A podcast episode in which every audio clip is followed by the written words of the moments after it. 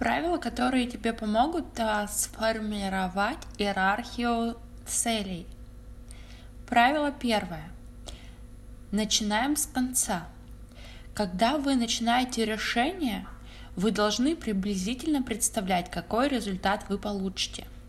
То, что вас окружает, это и есть результат ваших мыслей. Чтобы что-то изменить, нужно начать с конца, то есть сначала подумать о том, сколько денег для вас является нормальной суммой. Подумали? Написали. Вот теперь можно уже думать о том, как их получить. Иначе получается ловушка. Вы придумали какую-то финансовую идею, но она все равно не даст вам столько, сколько вы хотите. Поэтому даже и думать не стоило об этом. Правило второе. Заканчиваем действие. Раз вы начали думать, то думать надо до логического конца. Пример. Вы хотите собрать веселую компанию на шашлыки, но в вашей компании только у одного человека есть машина, на которой он может всех довести. В этом случае не надо планировать дальше, надо записать себе, позвонить Пете и узнать, хочет ли он съездить на шашлыки. Мышление, которое не заканчивается действием, это слабое мышление. Как правило, оно заканчивается пустыми мечтаниями. Если проблема не очень важна, то ничего страшного нет, просто потеряли время. Но если проблема для вас жизненно важна, то размышления без действий ведут к нервозу, ведь простое размышление не меняет вашу жизнь, поэтому проблема возвращается вновь и вновь. Правило третье. Движемся от известного к неизвестному. Всегда начинайте с того, что ясно и очевидно. Выпишите это на бумаге, а потом, когда увидите, что именно вы не понимаете, начинайте это искать, выяснять, узнавать и постепенно выстраивать общую картину. Поэтому, столкнувшись с непонятной проблемой, записали – что знаете, и пошли собирать дальнейшую информацию. Правило четвертое. Движемся только вперед. У вас на листочке написано, о чем вы думаете. О том вы думаете. Не бросайтесь из стороны в сторону. Сильное мышление переходит от одной мысли к другой, строго в направлении результата. Частая ошибка выглядит так. Вы уже что-то решили, набросали план действий, а потом испугались. Ой, а вдруг не получится? И начинаете думать другой вариант. Все, это тупик. Вы так и будете бродить по кругу. Узнать, получится или не получится, вы сможете только попытавшись сделать это.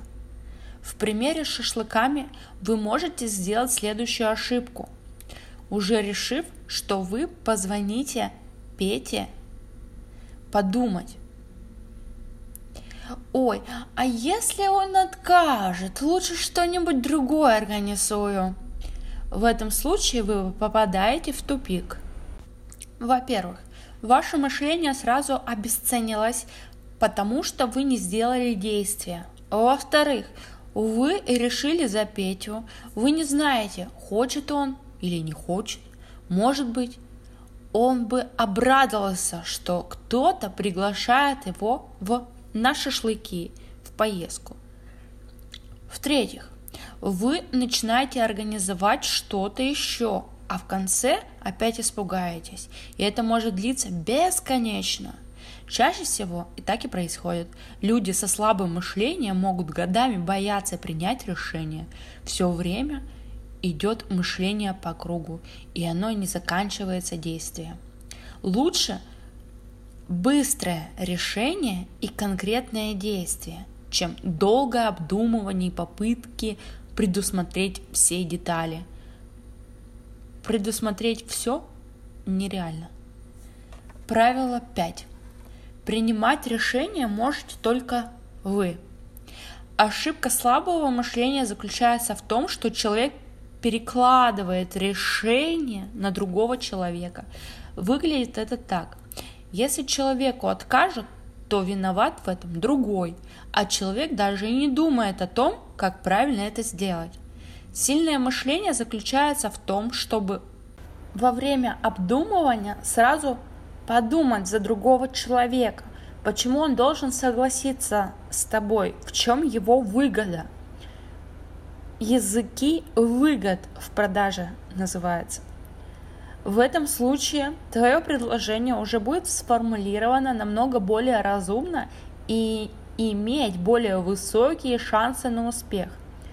И уж совсем пустой вариант, когда ты пытаешься разговаривать, если еще сама не приняла никакого решения, это выливается в разговор ни о чем, потому что ты сама не знаешь, что хочешь, а уж собеседник тем более – Поэтому запомни, когда ты мыслишь, то от начала и до конца ты мыслишь только сама, и решение будет принято лично тобой, а потом уже ты начинаешь общаться этими решениями и смотреть на результат. Пример. Если вы хотите сходить с мужчиной куда-нибудь, то сама ты решаешь, куда ты хочешь сходить. Если в кино, то на какое, в какой кинотеатр и на какой сеанс. И первое действие заключается в том, что ты собираешь эту информацию. Что сейчас интересно идет и где. И вот только после этого встречаешься с, мужч... с мужчиной и предлагаешь готовое решение. Если ему не нравится один фильм, предложи другой. Не нравится это время, предложи другое и так далее. Твои шансы пойти в кино резко возрастают, чем если бы ты сказала, давай сходим в кино. А он отвечает, а что сейчас идет? А ты, да я не знаю, я думала, ты знаешь. Правило шестое. Проверь цепочку. Тебе нужно внимательно посмотреть всю цепочку звено за звеном – при этом ты должна на, по каждому звену ответить на два ключевых вопроса. Первый. Ты понимаешь, что здесь надо сделать? Второе. Результат даст возможность перейти на следующее звено, на следующий уровень по целям. И когда прошлась по цепочке, то затем ответь на вопрос по цепочке в целом. Цепочка приведет к желаемому результату. И если ответы на все вопросы положительные, то можешь смело переходить к действию. Запомни, одна цель должна перекрывать вторую цель и давать нужный тебе результат той жизни, которую ты хочешь.